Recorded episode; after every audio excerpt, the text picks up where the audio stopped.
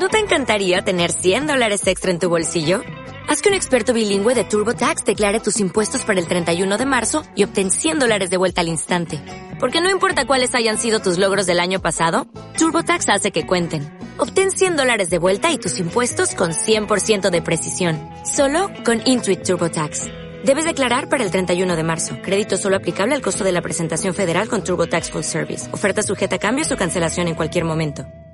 Radio Claret América presenta Mujeres de Hoy, un programa con información con enfoques para generar una actitud firme, atractiva, responsable y creativa. Mujeres de Hoy. Mujeres de Hoy. Cuando se analizan opciones, se toman buenas decisiones. Con ustedes, la titular de este programa, Andrea Saldaña. Aquí iniciamos. Bienvenidas y bienvenidos a su programa, nuestro programa de Mujeres de Hoy de Radio Claret América. Quiero agradecer su confianza en sintonizarnos y para quienes me solicitaron consejos para escribir, les sugiero revisar el Internet. Hay tantos, hay muchas recomendaciones, consejos, sugerencias, algunas muy valiosas de maestras y escritores y escritoras. Seleccioné seis consejos sobre cómo escribir cuento. En la segunda parte del programa los comentaré, los ofrece ese escritor, ese gran escritor Julio Cortázar. Para la primera parte vamos a hablar de lo básico.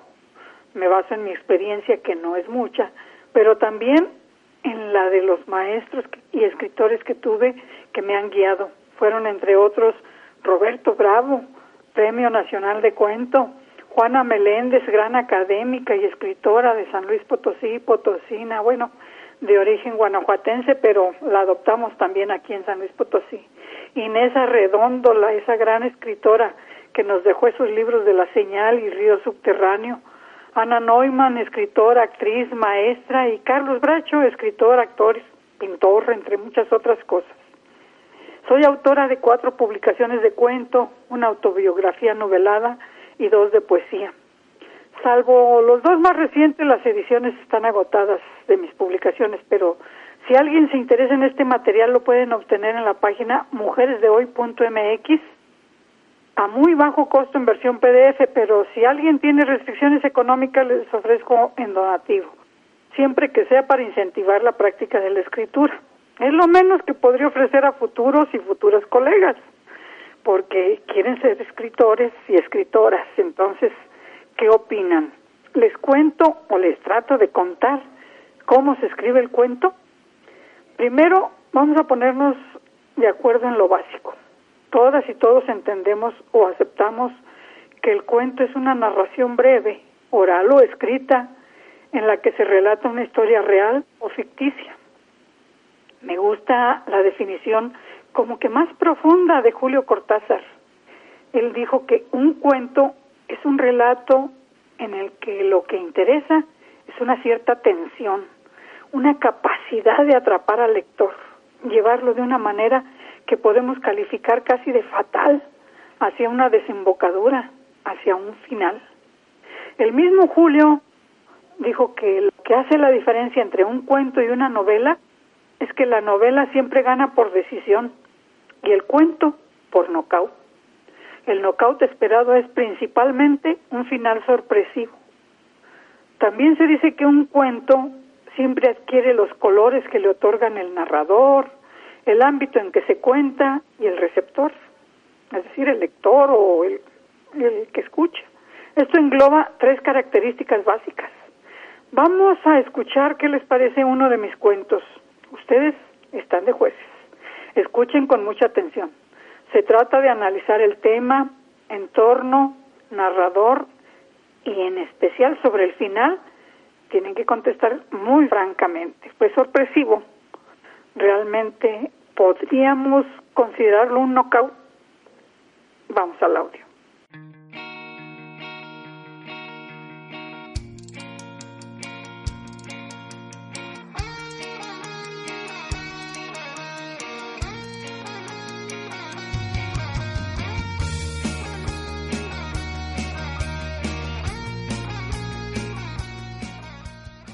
A pesar de que en ese tiempo no hablaba de otra cosa, Nunca pude hilvanar una feliz descripción de ella. un cúmulo de nubes dibujaba su entorno. Sobresalían en esa blancura unos ojos oscuros que, aunque en ocasiones reflejaban cierta desesperanza, parecían animarse cuando la llamaba al regresar de la escuela. Entre los narcisos, huérfanos de flores por sus juguetonas embestidas, yo corrí a su encuentro, abriendo atropelladamente el improvisado corral. Fingía regañarla para finalmente rodearla con mis brazos. Su aroma era una mezcla de lluvia de verano con la brisa de la tarde entre las ramas de los árboles. El cotidiano ritual del baño invertía los papeles. Mientras yo quedaba cubierta de lodo y sudor, ella, envuelta en su frazada, parecía de lo más divertida. Sus ojos reflejaban una ternura infinita que moría bruscamente al oír la voz de mi madre que me forzaba a desprenderme de su silencio. Tiempo después, al regresar a casa, el sol estaba alto, como siempre, pero de pronto irrumpió en el cielo una nube que con su sombra protegió mis pasos. Un olor a campo me llegó, tenue, acarició mi alma sin saber por qué, rodaron por mi rostro dos gotas, dejando una ardor a nostalgia en mis pupilas. Cuando llegué a la casa, al abrir la puerta, un olor extraño estranguló mi voz, que pugnaba por llamarla. La cotidiana escena de la familia, reunida en el comedor, hirió con fuerza mis sentidos.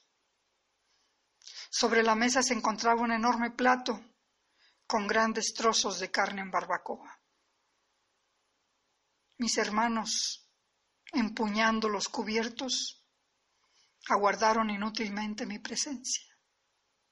En mi cama, con la vista fija en el techo, veía el corral vacío, con todo y los narcisos, sin flores y en silencio.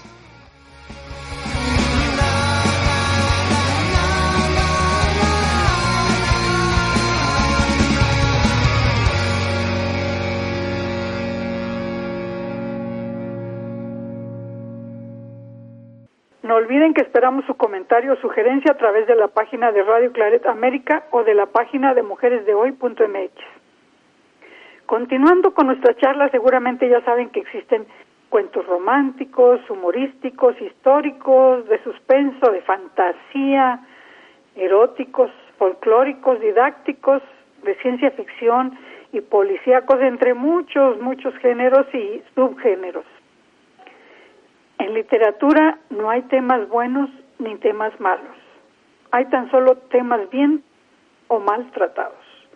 Esta afirmación también viene de una cita de Julio Cortázar. Como escritor argentino, fue uno de los más innovadores y originales de su tiempo, un maestro del relato corto, la prosa poética y creador de importantes novelas. Déjenme decirles que fue un niño prodigio. A los nueve años ya había leído a Julio Verne, Víctor Hugo y Edgar Allan Poe. A los nueve o diez años ya había escrito una pequeña novela, varios cuentos, algunos autobiográficos y también sonetos. Julio Cortázar decía, lo que me gusta es escribir y cuando termino es como cuando uno se va dejando resbalar de lado después del goce. Viene el sueño y al otro día ya hay otras cosas que te golpean en la ventana. Escribir es eso, abrirles los postigos y que entren. Las ideas, me imagino. Hablando de mí, Andrea Saldaña, debo confesarles que cuando yo escribo no siempre llega el sueño. A veces el que se presenta es el insomnio. Vamos a nuestra pausa acostumbrada. Escucharemos Mi amor, que es otro de mis textos con fondo musical. Quiero decirles que lo seleccionaron para varias coreografías las maestras Laura Martínez, Isabel Moreno y Verónica Merchán, a quienes les sigo agradeciendo esta deferencia. Todas ellas son artistas potosinas. Ellas y algunos de sus colegas interpretaron el texto en dos versiones, fueron de danza moderna y una en ballet clásico. Vamos a Mi amor.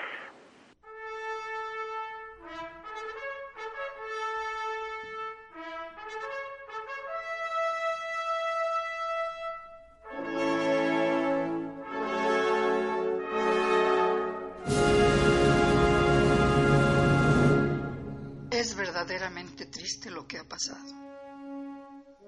Estoy desconcertada. Tengo pena por ti, por mí, por nosotros. No logro entender la ambivalencia en alguien que me ha dado la mayor parte de su vida con tal seguridad. Jamás esperé que acabarías adoptando esa actitud de víctima, mucho menos que me culparas como lo has hecho. Es innegable la utilidad implícita en culpar a otros. Las ganancias secundarias de una conducta así no son planeadas, pero resultan bastante aceptables. ¿Por qué no eres solidariamente responsable si ambos tomamos la decisión?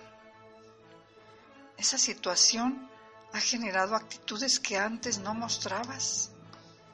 Tienes frecuentes cambios de humor Muestras un gran desánimo cuando piensas que nadie te ve, aunque ante todos sigues actuando como si nada sucediera.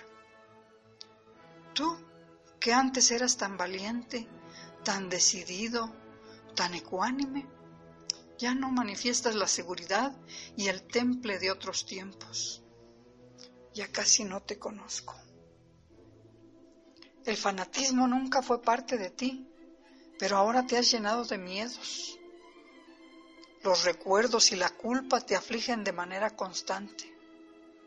Cada día es mayor el silencio que nos envuelve. Hurtas de mis ojos tus pupilas, tratas de fijar tercamente tu mirada en un punto inexistente. Te veo tan deprimido, tan angustiado. Temo que tus ataques de ira se repitan y nuestros hijos terminen por darse cuenta. ¿Con qué cara podríamos tratar de disciplinarlos? ¿Te has dado cuenta que en uno de ellos se ha acentuado su violencia? Temo que cualquier día cometa una locura.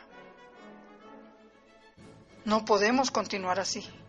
Nuestra salud física y emocional se está deteriorando. Necesitamos ayuda para enfrentar el amor y estos sentimientos tan contradictorios, para moldear con ellos el cobijo que requiere nuestro crecimiento personal y de pareja. Sé que temes que esta situación sea vista como un fracaso, el segundo en tu vida. Yo lo entiendo como oportunidades de aprendizaje. Conocí a Lilith solo a través de tus palabras han cambiado, pero sé que no hubo ninguna posibilidad para rectificar. Nosotros aún podemos hacerlo. Aún quiero seguir siendo para ti lo que tantas veces me dijiste que significaba. Tu amiga, tu compañera, tu oasis, tu familia, tu amor. Te lo pido por nuestros hijos. Caín y Abel nos necesitan pero sobre todo, Adán, te lo pido por última vez, confiando en que de esta manera podremos salvar nuestro amor para un presente y un futuro juntos, unidos, solidarios, apoyándonos en esta última etapa de nuestra vida, como siempre lo hicimos. De ti depende que siga considerándome siempre tuya.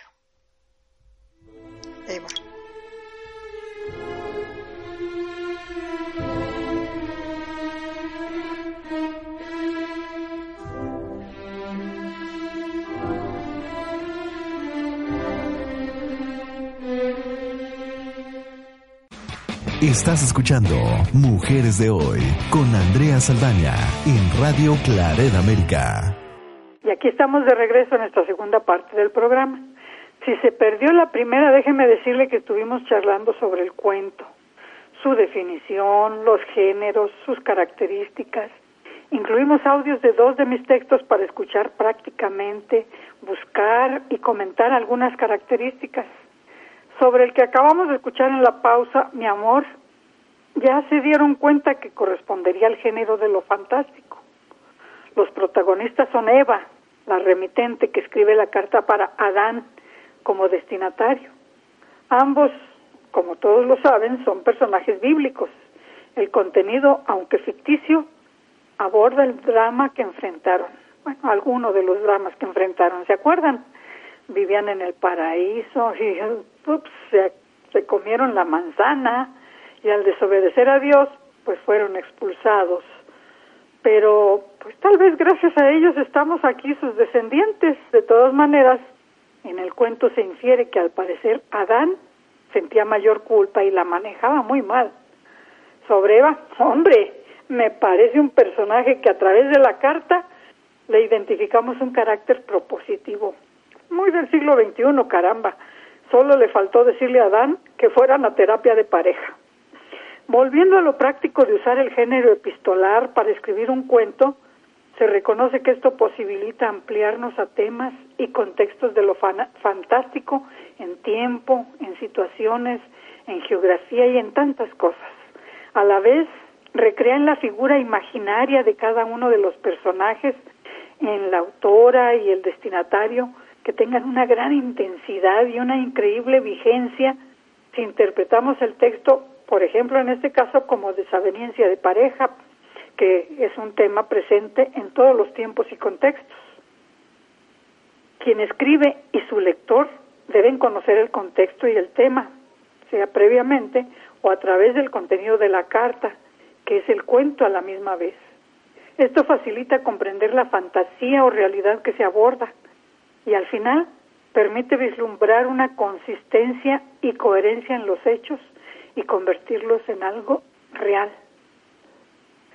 Una carta enviada o no, leída o no, no pierde su cualidad comunicativa. La carta permite al personaje que la escribe decir, por ejemplo, lo que no se atrevería a decir de forma directa como autor o autora. Permite jugar a lo que no se es, a lo que se desea ser. Falso y verdadero en la carta tienden a identificarse. Al final, la escritura es una autenticidad por sí misma.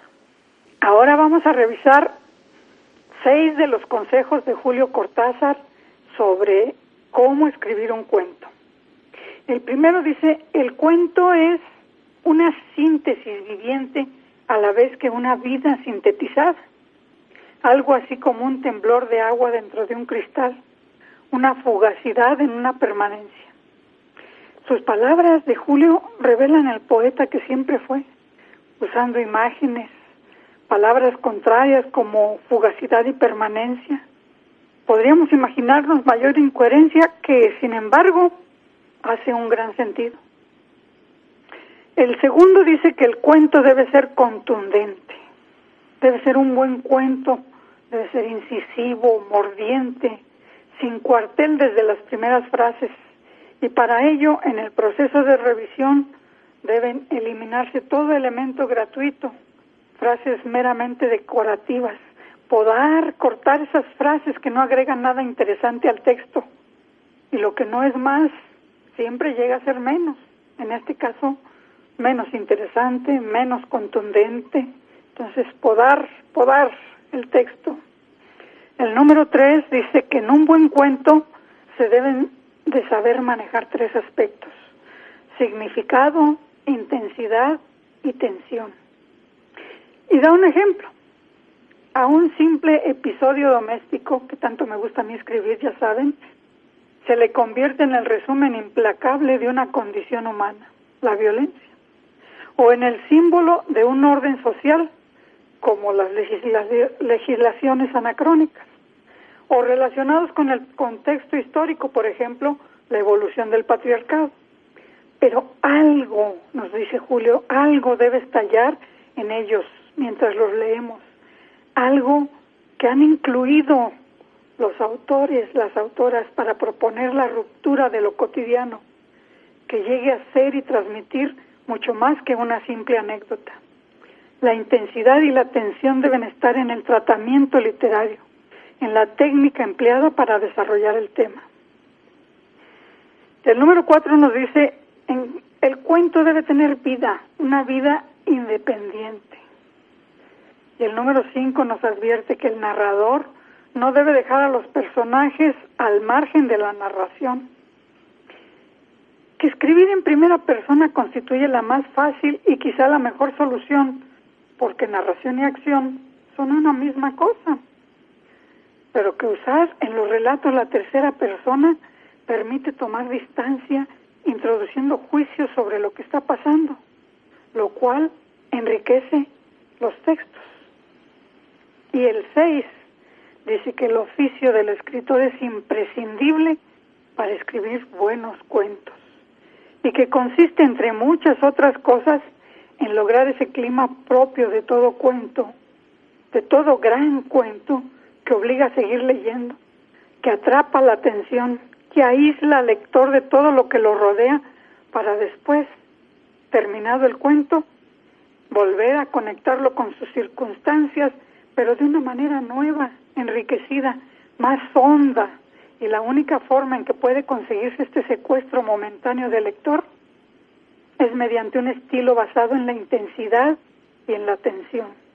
Un estilo en el que los elementos formales y expresivos se ajusten sin la menor concesión. Tanto la intensidad de la acción como la tensión interna del relato son el producto de lo que Julio Cortázar llamó el oficio de escritor. Oficio que si ustedes están buscando o fortaleciendo, les sugiero que nos sigan sintonizando en Radio Clareta América, porque seguiremos, seguiremos con el tema en programas posteriores mientras nos lo sigan solicitando. Les recuerdo que están permanentemente invitadas, invitados a buscar mis videos. Se encuentran en la parte inferior del podcast de nuestro programa de Mujeres de Hoy en Radio Claret América. Por el momento, quiero decirles hasta la próxima semana. Amigas, amigos, muchas gracias por el favor de su atención. Ojalá comenten y compartan lo bueno que hayan encontrado en este programa. De verdad, muchas gracias por sintonizarnos. Gracias también a Pablo Hernández, autor, guitarrista y voz de la banda Frecuencia Alterna, que vistió nuestro relato de Nubecita. Auguramos éxitos para su composición titulada Habitante. Gracias también al personal de Radio Claret América. Hasta pronto. Pásenla bien. Radio Claret América presentó Mujeres de Hoy con Andrea Saldaña. Esperamos que lo haya disfrutado. Sus comentarios son importantes. Contáctenos en radioclaredamerica.com o en mujeresdehoy.mx. Dale más potencia a tu primavera con The Home Depot. Obtén una potencia similar a la de la gasolina para podar, recortar y soplar con el sistema OnePlus de 18 voltios de Ryobi desde solo 89 dólares. Potencia para podar un tercio de un acre con una carga. Potencia para recortar el césped que dura hasta dos horas. Y fuerza de soplado de 110 millas por hora. Todo con una batería intercambiable. Llévate el sistema inalámbrico OnePlus de 18 voltios de Ryobi. Solo en The Home Depot. Haces más. Logras más.